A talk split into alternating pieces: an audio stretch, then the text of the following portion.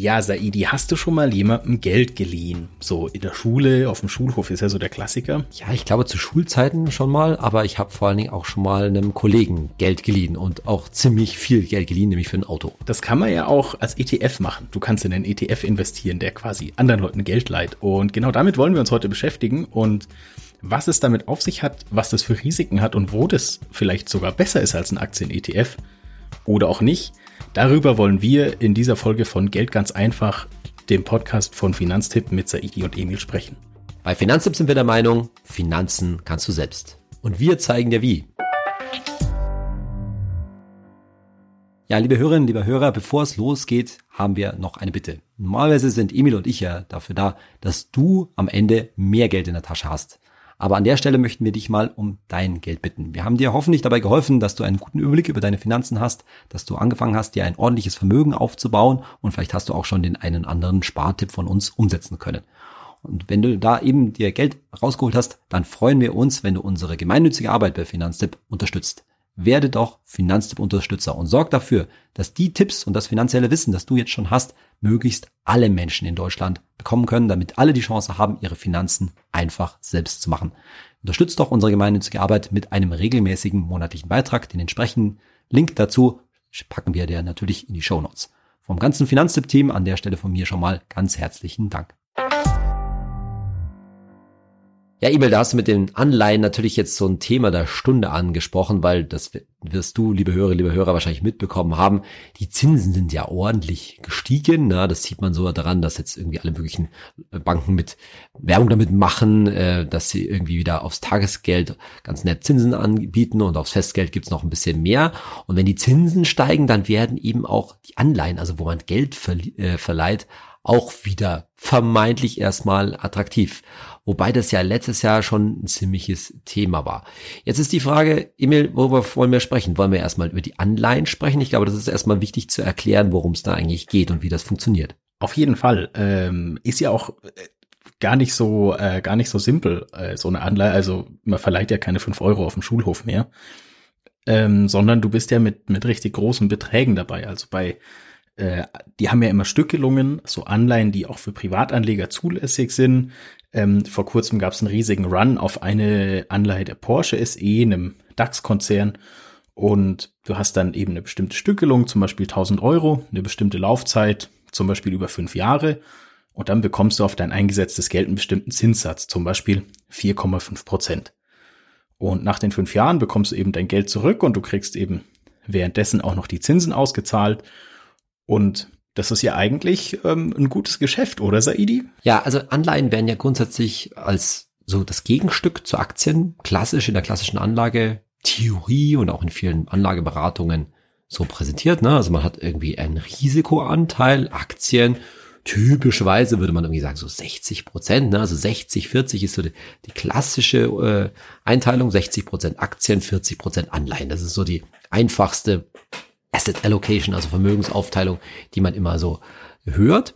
Und die Anleihen gelten halt, wie du jetzt schon gerade gesagt hast, irgendwie als sicher. Dann da kriege ich dann irgendwie meinetwegen jetzt sogar über vier Prozent, in dem Fall als Unternehmensanleihe. Da muss man die, eine Unterscheidung treffen, was du jetzt gerade von Porsche erzählt hast, das ist eben eine Unternehmensanleihe, wo ich eine Unternehmengeld leihe, noch sicherer in aller Regel zumindest, sind dann Staatsanleihen, ja, also zum Beispiel Bundesanleihen, wo ich der Bundesrepublik Deutschland Geld äh, leihe, bloß dass es darauf in aller Regel deutlich weniger Zinsen gibt, weil natürlich die entsprechenden Staaten ja ein geringeres Risiko darstellen als Porsche. Das also da, mit Risiko ist es nicht, nicht mehr und nicht weniger gemeint, dass die, dass da die Zahlung ausfällt, anders gesagt, dass der jeweilige äh, der jeweilige Schuldner pleite geht. Und da ist das Risiko halt bei Porsche, auch wenn es jetzt nicht sehr wahrscheinlich ist, ähm, doch deutlich höher als bei der Bundesrepublik Deutschland. Deswegen ist Deutschland natürlich als ein sehr sicheres Land, hat sehr hohe Ratings. Liebe Hörerinnen und Hörer, das wirst du auch schon mal gehört haben. Da kommen, da, da, da kommen jetzt diese Kreditratings immer her. Und je höher so ein Rating ist, dass dann die einschlägigen Ratingagenturen, also Standard Poor's und Moody's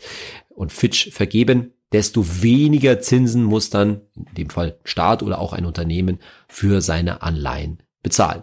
Das Risiko, zunächst mal haben wir natürlich jetzt hier schon klar benannt. Also man hat natürlich, wenn man da so eine Anleihe kauft, das Risiko, dass ja, dass jemand, dem das Geld geliehen hat, halt dann irgendwann nicht mehr da ist, mit anderen Worten insolvent gegangen, pleite gegangen und das Geld dann komplett weg ist. Also da sehen wir schon mal so einen ersten Aspekt, wo Anleihen natürlich ja sicherer sind als Aktien, aber nicht irgendwie komplett sicher. Und das ist schon mal der eine der ganz elementaren Gründe, da kommen wir bestimmt nachher nochmal drauf, warum wir bei Finanztipp sagen, naja, also wir, wir reden ja jetzt, machen jetzt keine Empfehlungen für die ganz reichen Leute. Und solange man irgendwie in einem sicheren Anteil sich im Bereich von 100.000 Euro, also unter 100.000 Euro bewegt, dann sagen wir halt, naja, nimm Tagesgeld, nimm Festgeld, da hast du dieses Risiko, dass das ausfallen könnte, dass das Geld weg ist, dass du ja in dem sicheren Anlageanteil überhaupt nicht haben willst. Da willst du einfach kein Risiko gehen, da hast du es nicht, weil da bist du über die staatliche Einlagensicherung bis 100.000 Euro je Kunde und je Bank abgesichert. Und wenn es tatsächlich bei dir herzlichen Glückwunsch, über 100.000 Euro sind, naja, dann kann man es auch mal auf zwei Banken aufteilen. Und ähm, bevor man das, äh, sage ich mal, das geht ja immer schnell, dass man dann so sagt, ach, das Risiko ist ja eigentlich eher theoretisch. Also klar, das Risiko, dass jetzt Deutschland, die Bundesrepublik Deutschland pleite geht, ist natürlich, würde ich sagen, eher theoretischer Natur. Aber ähm, Ende der Bundesliga-Saison gab es ja zum Beispiel Schlagzeilen, dass äh, Hertha BSC äh, eine Anleihe verlängern will oder möchte, dass die Kreditgeber eine Anleihe verlängern, weil man sonst unter Umständen die Lizenz äh, nicht bekommt und bei einer Insolvenz das Geld dann teilweise oder ganz weg wäre. Also das Risiko ist äh, mehr als theoretisch, oder? Naja, ich glaube, also bei diesen Bundesliga-Vereinen oder überhaupt diesen Fußballanleihen, ja, da spielt natürlich die Emotion auch eine ganz große Rolle. Ne? Das geht doch, glaube ich, richtet sich praktisch ausschließlich an Fans die halt ihrem Herzensclub unterstützen, unterstützen wollen und dabei das Risiko ja schon stark ausblenden. Ne? Da gab es ja in der Vergangenheit auch schon Fälle, ich glaube Arminia Bielefeld war da so ein Fall, wo ich glaube die Anleihe ausgefallen ist. Und da muss man, es ist natürlich keine Geldanlage in dem eigentlichen Sinne. Ne? Das ist wirklich so eine Art ja, verzinste Spende, könnte man fast schon sagen. Ne? Dass ich sage, ich stecke da irgendwie Geld rein, will meinem Herzensverein da irgendwie was, was Gutes tun und wenn es gut geht, dann kriege ich das Geld zurück mit ein bisschen Zinsen oben drauf und wenn es schlecht geht, dann habe ich mir mitgehangen, mitgefangen, dann habe ich nicht nur emotional mitgelitten, sondern habe auch noch ein bisschen Geld äh, da versenkt. Entschuldigung. Ja, also das würde würde ich sicher sowieso nicht unter seriöse Geldanlage fassen. Aber ich meine, das Risiko zu senken da an der Stelle geht natürlich eigentlich ganz anders. Und da sind wir jetzt auf dem Sprung zu Anleihen-ETFs oder auch Renten-ETFs. Das mal kurz so nur als Wort reingeschmissen. Ja, Anleihen oder Renten, das ist in aller Regel das Gleiche. Das sind synonyme Begriffe in der Geldanlagewelt. Und wenn wir jetzt was, warum ist das jetzt ein gesenktes Risiko? Naja, wir machen halt das Gleiche wie bei Aktien. Wir setzen natürlich nicht auf eine Aktie, sondern auf viele Aktien bei Aktien-ETFs. Und genauso geht es bei Anleihen. Ne? Ich investiere halt nicht nur in die eine Anleihe von Porsche oder von Hertha BSC, die zu, zu, mal die zu nehmen, sondern ich hole mir halt einen ETF, der einen Index abbildet, einen Rentenindex oder Anleihenindex, in dem dann halt ganz verschiedene Anleihen auch von verschiedenen Gläubigern drin, äh, drin stecken und senke halt so erstmal das Risiko und streiche aber trotzdem gleichzeitig äh, die Zinsen ein. Diese Anleihen-ETFs haben dann auch, wie bekannt von ETFs, sehr niedrige Gebühren, sehr niedrige Kosten, in vielen Fällen nochmal deutlich niedriger als die von Aktien-ETFs. Und dann klingt das erstmal nach einer relativ sicheren Nummer, zumal jetzt eben ja, die Zinsen, die da gezahlt werden, auf den ersten Blick immer ganz okay aussehen. Ne? Also da geht's dann schon regelmäßig über die sagen wir mal, drei Prozent Größenordnung drüber. Aber ähm, jetzt mal so theoretisch, ne? so eine Anleihe hat ja eine feste Laufzeit. Und jetzt hat ja ein ETF ist ja unendlich. Also ich kaufe jetzt ETF-Anteile, der ist ja nicht nach drei Jahren zu Ende. Das heißt ja, der ETF muss ja immer laufend umschichten und dann wahrscheinlich die Anleihen vor Ablauf, äh, also er lässt sich quasi nicht auszahlen, sondern verkauft sie zum Börsenkurs. Anleihen haben ja, äh, das ist, finde ich, macht sie immer so ein bisschen, für mich persönlich so ein bisschen kompliziert, die haben ja auch einen Börsenkurs, zu denen ich sie handeln kann. Ähm, quasi wie äh, eine Aktie oder wie ein ETF-Anteil. Und bei einem Anleihen-ETF, das klingt jetzt nach so einem super sicheren Ding, aber ich bin ja am Ende auch wieder von einem Kurs abhängig, oder? Ja, total. Also zunächst mal hast du da schon was gesagt, was man überhaupt nicht unterschätzen darf. Anleihen sind im Vergleich zu Aktien total kompliziert. Das äh, verstehen viele immer gar nicht, aber da spielen halt mehr Faktoren einfach eine Rolle. So wie du schon gesagt hast, eine Aktie hat halt keine Laufzeit und deswegen, wenn ich ein Aktien-ETF bin, ist es relativ einfach. Ne? Ich kaufe mir halt die Aktien ein, die in dem Index stehen oder bei einem aktiv gemanagten Fonds, die ich gut finde, und dann lasse ich die halt laufen. Aber das geht halt bei Anleihen nicht, weil die haben ja eine Restlaufzeit und na, muss ich da irgendwie umschichten und so weiter. Und ich kann das auch, auch mal bis zu Ende laufen lassen, also das Geld auszahlen und hole die, mir die nächste Anleihe. Also das geht schon auch. Aber dadurch kommen schon gleich viel mehr Variablen ins Spiel.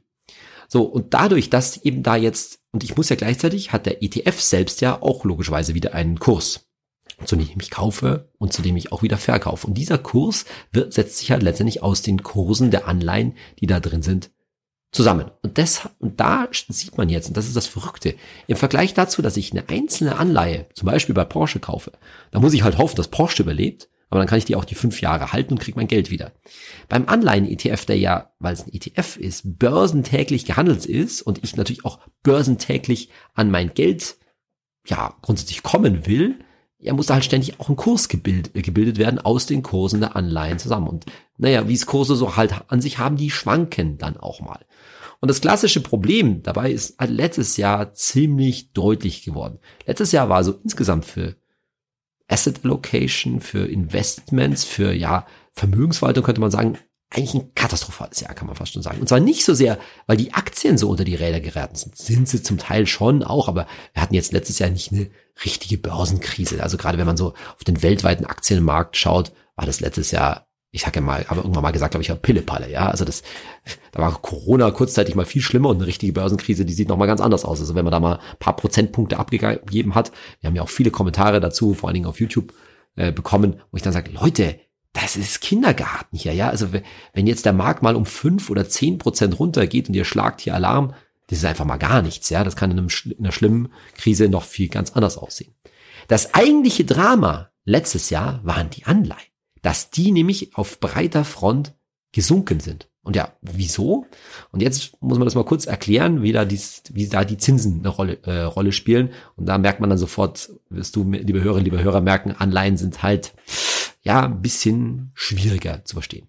Also, was ist letztes Jahr passiert? Wir erinnern uns alle noch, Ukraine-Krieg, Inflation drauf und dann haben die, die Notenbanken irgendwann angefangen, zuerst die, die Fed in den USA und dann die EZB, die Leitzinsen zu steigern. Das heißt, das allgemeine Zinsniveau geht dann nach oben.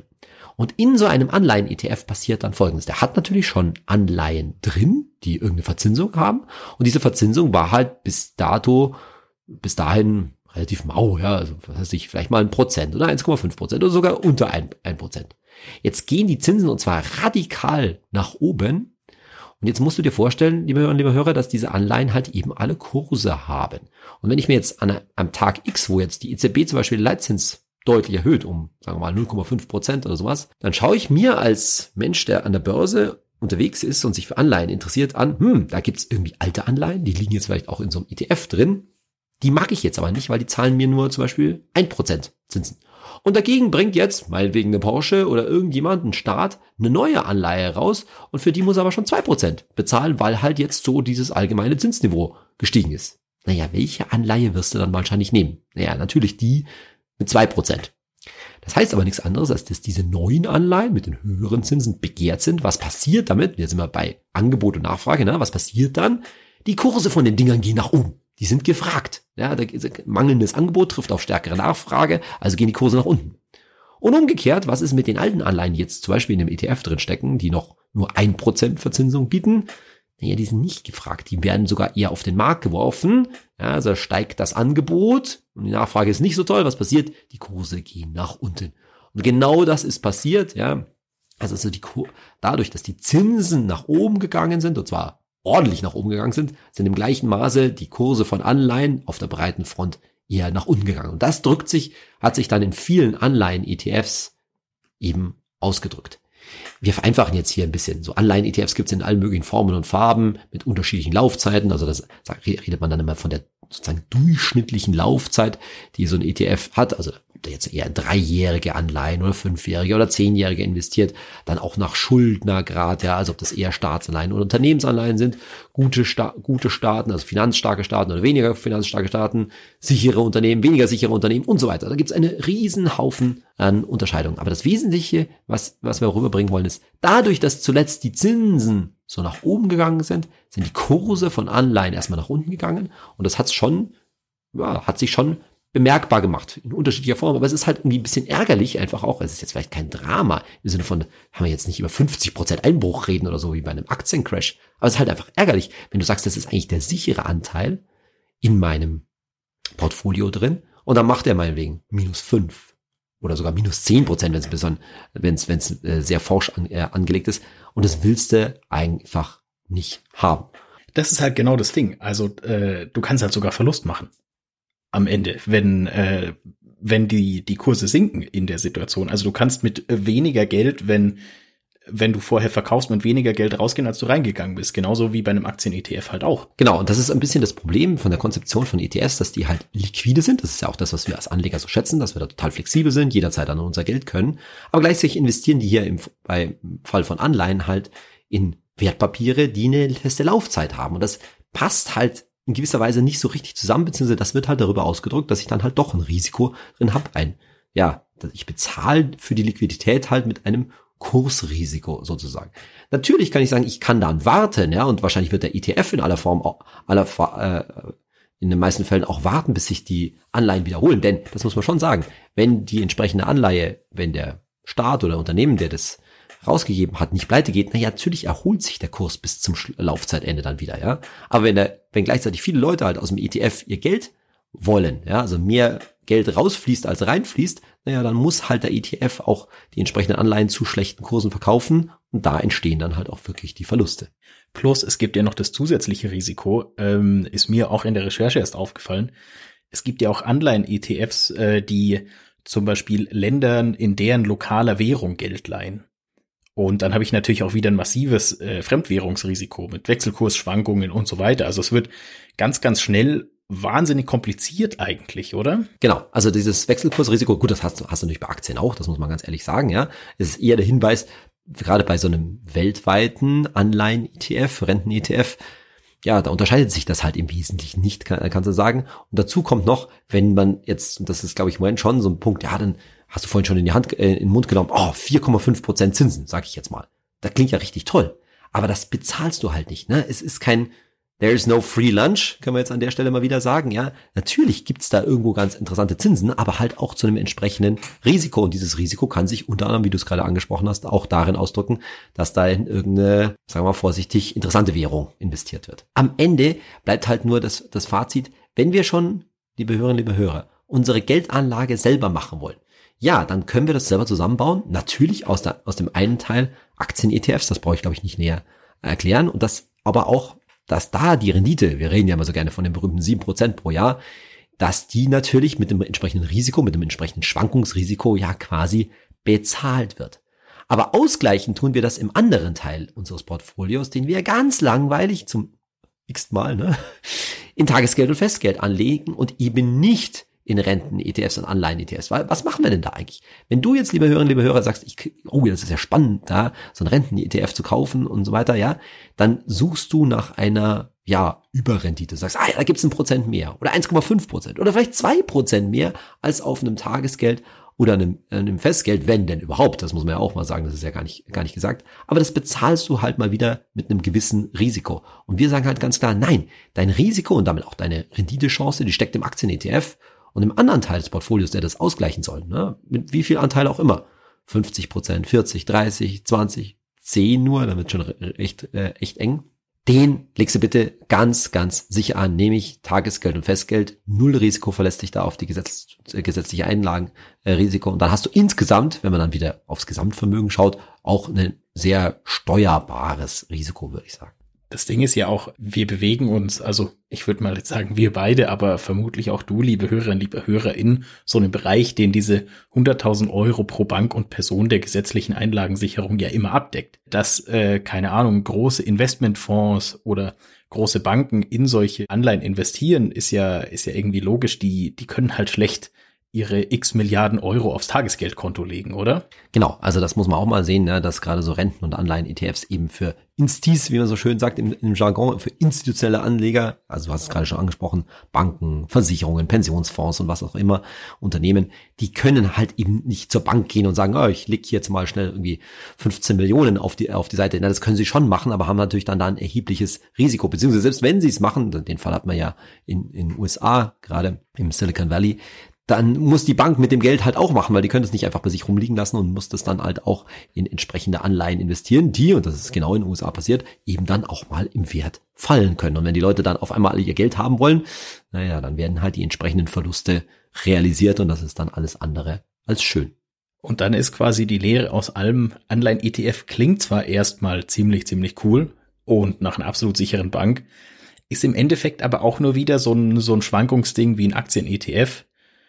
Und wenn, dann lieber Aktien-ETF, einfach weil bessere Renditechancen und viel weniger kompliziert. Absolut. Und wichtig ist halt an der, an der Stelle mal wieder auf sich selber zu hören. Ne? Also warum springe ich denn eigentlich auf das Thema an? Naja, weil ich irgendwie so ein bisschen mir die Gier in den Augen steht. Ah, dann stehen da irgendwie 4,5 Prozent. Jetzt bleibe ich mal bei diesem, äh, bei diesem Porsche-Beispiel. Das klingt ja erstmal total scharf, ja. Und vor allen Dingen, weil es auch so sicher ist, irgendwie, da steht dann eigentlich mal so eine feste Rendite äh, irgendwie vermeintlich da. Aber äh, ja, nix feste Rendite. Es ist halt nur, da müsste sozusagen gleich das große Sternchen dabei stehen. Tut's ja im Endeffekt auch, ja. 4,5 Prozent, wenn denn Porsche überlebt. Ja. Und natürlich, haben wir schon gehört, so eine Risikostreuung ist halt da nicht drin. Und ich rede ja nicht davon, dass man da jetzt irgendwie ein bisschen rumspielt. Also wer das möchte, das ist genauso wie als wenn ich mir jetzt irgendwie zu einem kleinen Geld Einzelaktien kaufe, dann kann man schon mal irgendwie so spaßeshalber sich so eine Anleihe äh, kaufen oder auch meinetwegen mit irgendeinem Renten-ETF rumspielen. Aber das gehört dann halt auch aufs Spaßdepot. Aber würdest du jetzt wirklich, ich sag jetzt irgendwas, ja, 30 Prozent deines Vermögens in so ein Anleihen-ETF schieben mit dem Risiko, dass das halt auch mal um ein paar Prozentpunkte nach unten geht. Nee, das soll ja eben nochmal sicher sein. Und da geht's halt wieder um die Gier zu sagen, ich optimiere da nochmal so ein 1% raus. Ja, und diese, dieses, diese Zusatzrendite, die ich da über Anleihen gegenüber Tagesgeld und Festgeld erwirtschafte, die ist das Risiko halt einfach nicht wert. Wichtiger ist da der Tipp, und das sehen wir ja auch, dass das sehr, sehr viel gerade in der Finanzcommunity gemacht wird, ist, sich einfach jetzt ein gutes Tagesgeldkonto vor allen Dingen und eventuell auch ein gutes Festgeld zu holen, weil da sind halt im Moment schon mehr als zwei Prozent beim Tagesgeld und mehr als drei Prozent auf alle Fälle beim Festgeld drin. Ich denke mir da, ähm, ich habe manchmal so den Moment, in dem so diese Gier kommt. Ich habe so ein bisschen so ein, ich habe mir so ein Bild für mich selber in meinem Kopf gemacht. Ich stelle mir dann immer die Tour de France vor. Da kann man natürlich, wenn du im Feld mitfährst, quasi mit der Masse unauffällig, hast du natürlich die höchste Chance, dass du in Paris ankommst. Du kannst natürlich versuchen, die anderen auszuperformen und ein bisschen schneller zu fahren. Aber ich denke mir dann immer bei so einem, ich sag mal, bei so einem durchschnittlichen Typen wie mir, ist ja das Risiko, dass ich abgehängt werde, wenn ich jetzt mehr Risiko gehe, viel höher, als dass ich am Ende in Paris ankomme. Und das, was ich ja eigentlich will, äh, mit meinem Investment stressfrei, ist ja mit einem ganz guten Return am Ende in Paris äh, einzufahren, sozusagen. Und ich denke mir dann immer, komm, äh, bleib da, wo, wo du dich sicher fühlst, wo du weißt, was abgeht und äh, lass dich jetzt nicht von irgendwelchen unvorsichtigen, äh, von irgendwelchen äh, Gier dazu treiben, irgendwas Unvorsichtiges zu machen.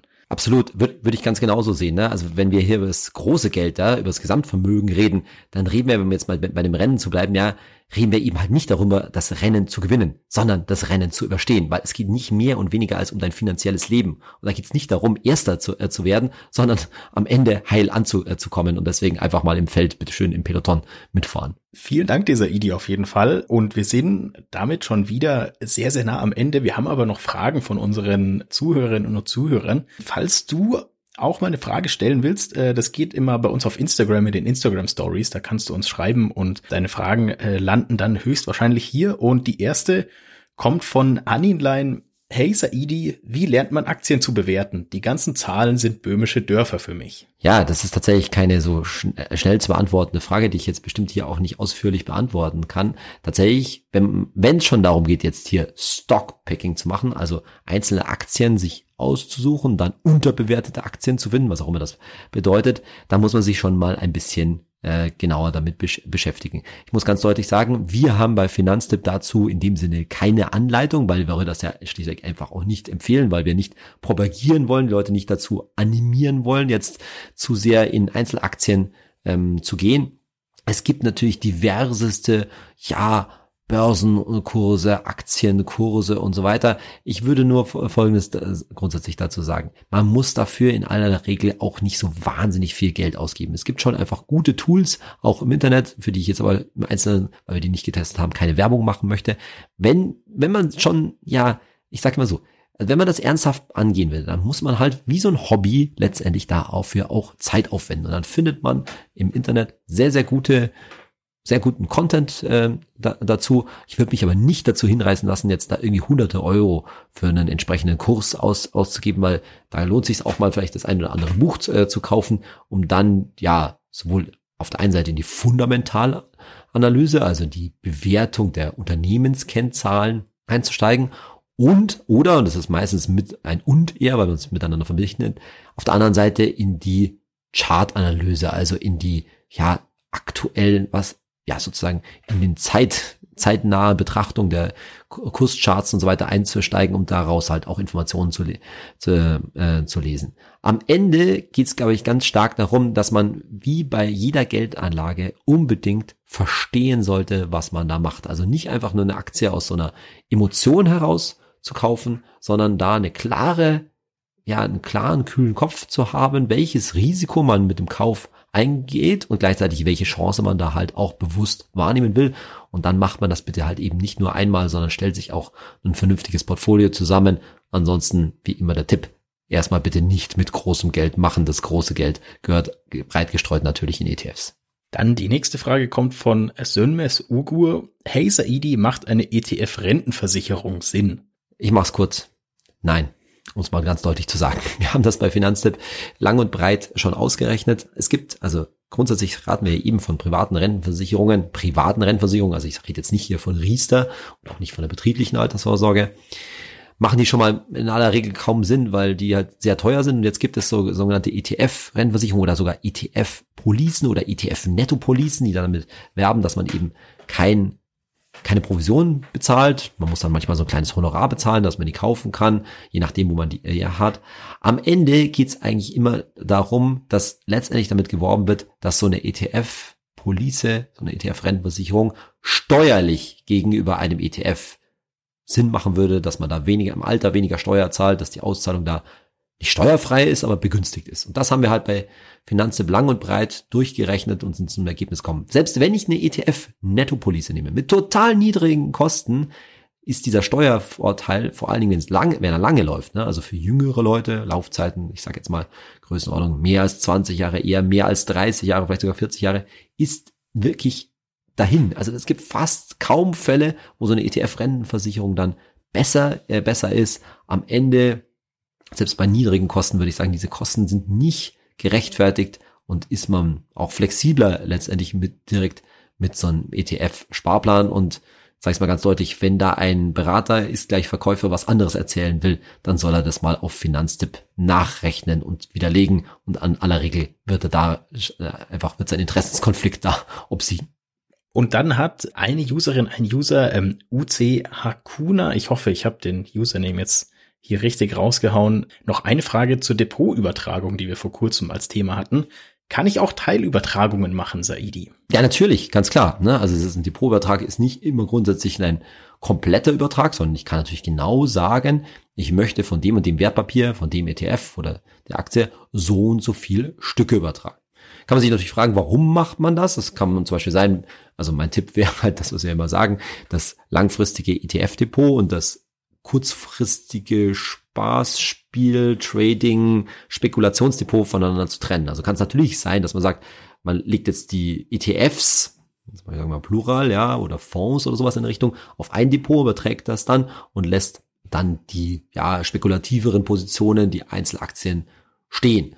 Oder auch anderes Modell, ja, Eltern, Kinder, ja, ich will jetzt meinem Kind einen Teil vom Depot übertragen und dann kann ich natürlich aus meinem einen, vielleicht einen großen ETF eine bestimmte Anzahl Anteile auf ein Kinderdepot übertragen sozusagen als Erbe. Das ist alles völlig unproblematisch.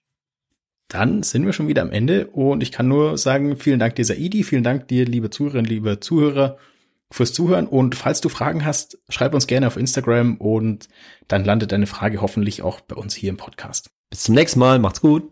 Ciao.